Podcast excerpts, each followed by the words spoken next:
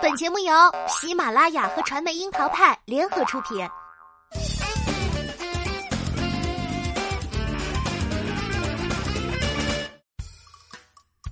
樱桃砍八卦，八卦也要正能量。Hello，大家好，我是小樱桃钓儿。话说杨天真又上热搜了，而内容嘛，吐槽说他人生中从未被追过，也没有撒过娇。杨天真说话做事儿从来不会无的放矢，突然发生肯定是有啥事儿发生了。一搜，果然他做了一档新节目，找来了一群大码女孩，说要从中挑选一个作为他大码女装的合伙人。带着几分好奇去瞟了两眼，然后就失去表情管理，内心 OS 是：这是什么玩意儿？原因很简单啊，从一个长于策划的资深宣传经纪人起家，杨天真这次的节目从策划上来说就翻车了。打着寻找合伙人的旗号，却生生掺杂进了许多莫名其妙的设置，让人好奇，原来合伙人的选拔可以这么无厘头。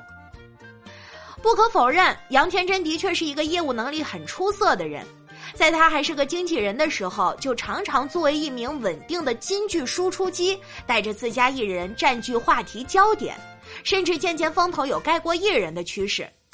最后，他选择自己从幕后走到台前，真正把自己包装成一个艺人去营销，也就并不让人意外了。都还记得他转型艺人出道时，在上海闹市区给自己打出的巨幅楼宇外墙广告吧？作为艺人的杨天真和作为一个品牌创始人的杨老板，虽然都是一个人，但身份上的区别如果没有切换得当，还是会在一些特定的场合让人感觉到不适。就好比这次做节目选合伙人，杨天真更多的应该是展示他杨老板的一面，但事实上呢，有一个 part 是杨天真邀请入围的大码女孩们参加一场泳池 party，然后给他们每个人拍摄一组个人宣传照，很明显主角应该是大码女孩们，可是杨天真非要给自己弄了个浮夸傲娇的亮相，穿着一身娇艳的粉色兼黄色亮衫。拿着一大束气球，迈着六亲不认的步伐，在闪光灯和尖叫声中出场。可是他原本是要给其他女孩做绿叶，结果却成了最怒放的那一朵。任由先期到场的大码女孩们鼓掌叫好，杨天真却连一个眼神都懒得给，自顾自地整了一堆定位摆 pose 拍照的操作。有人都忍不住犯嘀咕：他为什么不跟我们打招呼？这种场面就像卡戴珊参加聚会的纪录片，那种高压锅瞬间放气儿的喷射，让人瞬间想要反向逃窜。他时不时冒出来的，他时不时冒出来的，我不在乎你是怎么想的的姿态，就真的觉得大码女装的制造者们需要这样的浮夸吗？合伙人在地位上真的是平等的吗？就算是老板和员工，那也应该是彼此平视的吧？口口声声说要纠正外界对大码女孩的偏见，包括校正只有瘦才美的狭隘审美观。可是杨天真的这番操作，从处事态度到观点，都在接近一种自负式的输出，犹如一场 solo 秀。有一说一，杨天真为什么能够出圈，绝对不是如今的这种作妖模式，而是业务能力善于策划。他会躲在艺人身后靠脑子发光吧？就算她来做大码女装，最初得到很多认同，也是因为她的自信和笃定，是给许多现在身材自卑的女孩们指出了方向。而这档节目中，杨天真时刻开启卡戴珊模式，却没有学到卡戴珊来自骨子里的霸气和自信，只让人想起了陈奕迅的歌词：“夸张只因我很怕。”杨天真把合伙人招募做成了综艺。定位为首档以大码女孩为主角、普通人共鸣话题为承载的女性成长励志真人秀，目的是挑选一个女装品牌合伙人。从这些描述上看，似乎应该归类于职场选秀节目。那么，对于选手业务能力的考核，自然就是最主要的内容。杨天真自己也强调，最看重能力，在继续陶醉于自我光环的同时，他表示想找到另一个自己。智商、情商全都在线，在这样一个标准的指引之下，二十七个大码女生在第一轮面试中各自展示了自己的优势、特长和过往经历，还有几个让人听了简介就会尖叫出声的职场精英，例如来自湘江之畔的 Kili 基利，本职工作是品牌策划，拥有行业顶级广告公司五年、行业顶级公关公司三年的从业经历，业余还是美妆和穿搭的 KOL。乍眼看去，她的外形倒有几分刘玉玲的 feel。面试时遇到简历未按预期交叉发放的意外，连杨天真自己都要求助场外导演组决断，而精明干练、处事果决的他却能迅速做出反应，轻松解决问题。但是这样的选手莫名就被 pass 掉了，意外不意外？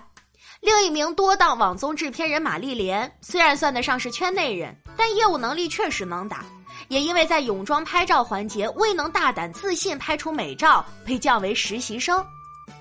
再看看入围的选手，其中有专业唱美声的女高音，还有零零后入选唱跳练习生的萌妹子，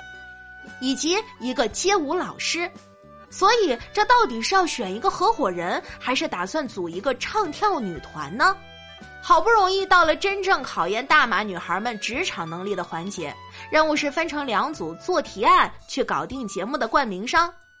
这个时候，降级为实习生的马丽莲就开始闪闪发光了。不仅能够准确领会到客户的需求，还能够结合节目自身的优势，带领组员们迅速做出逻辑清晰、结构完整、富有创意的提案。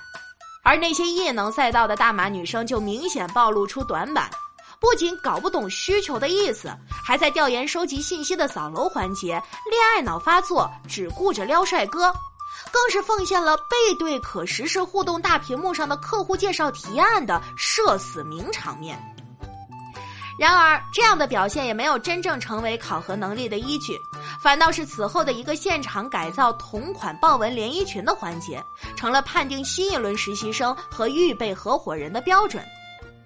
只能说，如果作为一档职场真人秀的节目来看，一直都在各种教育职场新人的杨天真，这次感觉就是公开表演自己砸招牌。节目的主要逻辑是争夺唯一的合伙人资格，可实质内容却总是围绕着大码这样一个外貌标签在展开。如果真的是要选出一个大码女生中最自信、最乐观、勇敢且专业的合伙人，难道不应该抛开对身材外形的审视，聚焦在他们灵魂中有趣有力量的部分，去展现他们在节目中的努力和成长吗？就像节目中对商务合作洽谈一脸懵的街舞老师小牛羊，虽然总是忍不住想逮个帅哥谈恋爱，却也还是能够自觉地回到配合小组成员做好自己擅长部分的轨道上，为介绍提案时现场展示创意视频的动作设计提供了亮点。这种当不了 C 位也能默默打好辅助的认知，不正是职场上最需要时刻清醒、找准自己定位的能力吗？而网红汤圆姐姐无法和小伙伴同频共振，始终陷在自己的思路里，甚至几次打断别人表述的错误示范，也给身为打工人的我们提了一个醒儿：职场如战场，一个团队的成员之间固然有刷满个人存在感的需求，必然存在竞争。但是最重要的，始终是相互配合去达成任务目标。怎么调整好优先级的顺序，适时展现自我，也是对情商和智商的双重考验。另外，节目还有设置上的 bug。虽然是竞争唯一机会的真人秀，除了初次面试后仅以杨天真个人喜好为标准的快速二十七进八之外，就没有淘汰环节。连明确的打分都没有，只有可以随时翻盘的升降级。当 KPI 都失效，职场是不是还能成立？职场真人秀大家看的都太多了，求职者们各自拼尽全力，但也不断把事情弄得糟糕或精彩，却也折射出职场不问过程，只看结果的残酷。一向以铁腕著称，对大女主张雨绮都能拉下面子来直接警告不要把私生活过度曝光的杨老板，在自己办的一场真人秀里，却陷落在大女主的思维里。如果说是职场秀，这些备选合伙人完全都游离在职场之外。要当杨天真的合伙人，职场表现放一边，节目里的考核是候选名单里的女孩们要分别和一个唱跳男爱豆合作，拍摄一支主题为“第一次心动”的短视频。首先啊，真的不太懂合伙打理一个品牌为什么要和爱豆拍心动。其次，就说是展示综合素质吧，还非要把氛围搞得像一个恋爱综艺一样，这就真的是让人一头雾水了。曾经几次放话，明确表示不希望爱豆公开恋情，请他们专心搞事业的杨天真，却在一档选事业伙伴的节目里安排他们去发糖、炒 CP、贴标签这种路子，不知道在打破固化审美的大道上是否也有清奇的作用。考验环节的乱入，也就成了杨天真再度喜提热搜的触发点。杨老板主动谈起了自己的情感经历。我就想问问，拍泳装照、改造连衣裙，这些都还可以说是考验事业伙伴的审美和商业敏感性。那没谈恋爱会不会撒娇，和做好一个商业品牌有什么关系吗？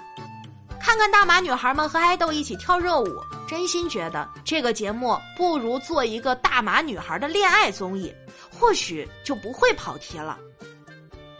精明如杨天真，无论是文笔和口才，都可以展示出缜密的思维。这几年参与过的职场类节目也不少，怎么会弄不明白一档纯正的职场真人秀应该怎么玩？频繁出现跑题现象，把这些看似莫名其妙的浮夸巨星秀、大女主观点输出和模拟恋综发糖元素全部强行组装到一个节目里，大家可能会记不清参与节目的那些大码女生的名字。却不会忘记这样一个奇奇怪怪的操盘手，甚至会忍不住去质疑和吐槽。但是习惯让艺人走黑红路线的杨天真，什么时候又怕过吐槽和质疑呢？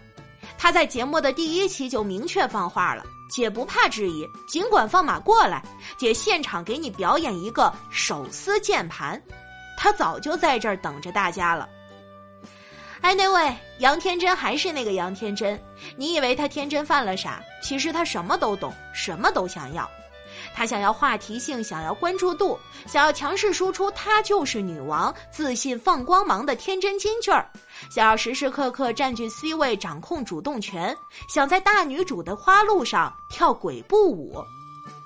至于合伙人是什么，重要吗？杨天真虽然把节目营销成了失败案例，但真正的核心产品始终是他自己。